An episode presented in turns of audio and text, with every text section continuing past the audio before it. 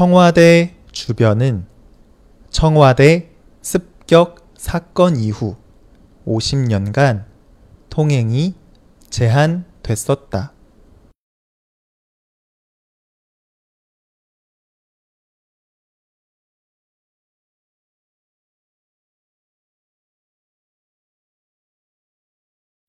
청와대 주변은 청와대 습격 사건 이후 50년간 통행이 제한됐었다.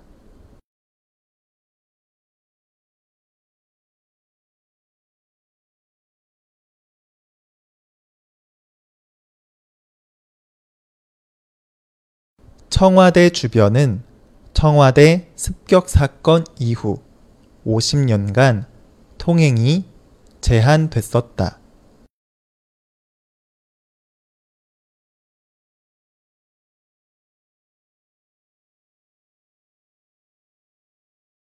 청와대 주변을 지나쳐도 검문을 받아야 했고, 밤에는 통행이 금지됐었다.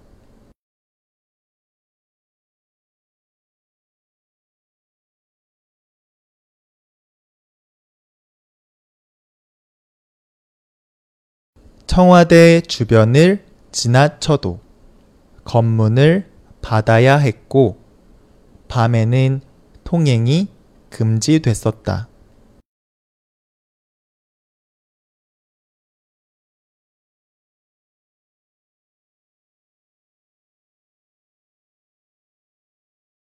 청와대 주변을 지나쳐도 검문을 받아야 했고, 밤에는 통행이 금지됐었다.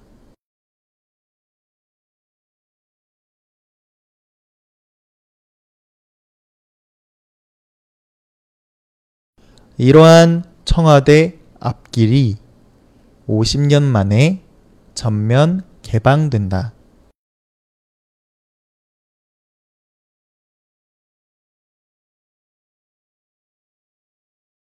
이러한 청와대 앞길이 50년 만에 전면 개방된다.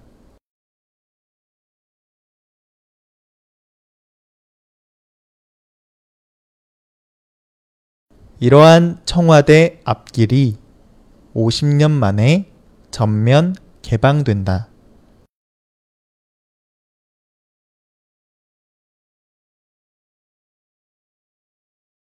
이번 개방으로 시민들은 밤에도 자유롭게 산책할 수 있게 되었다.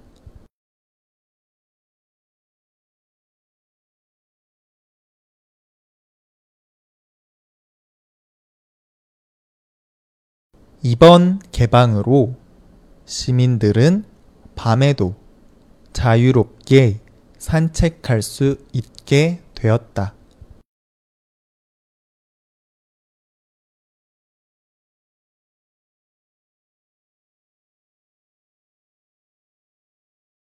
이번 개방으로 시민들은 밤에도 자유롭게 산책할 수 있게 되었다.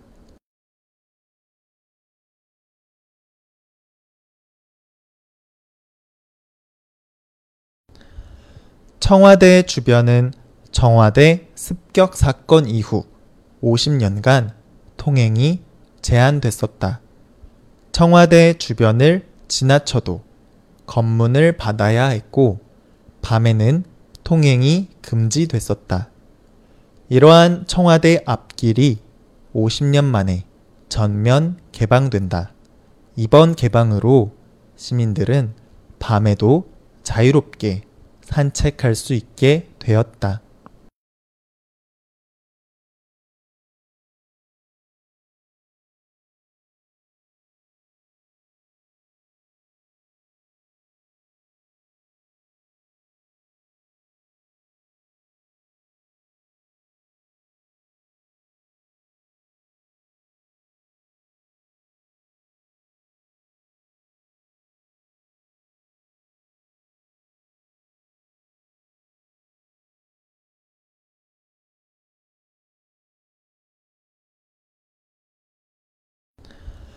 청와대 주변은 청와대 습격 사건 이후 50년간 통행이 제한됐었다.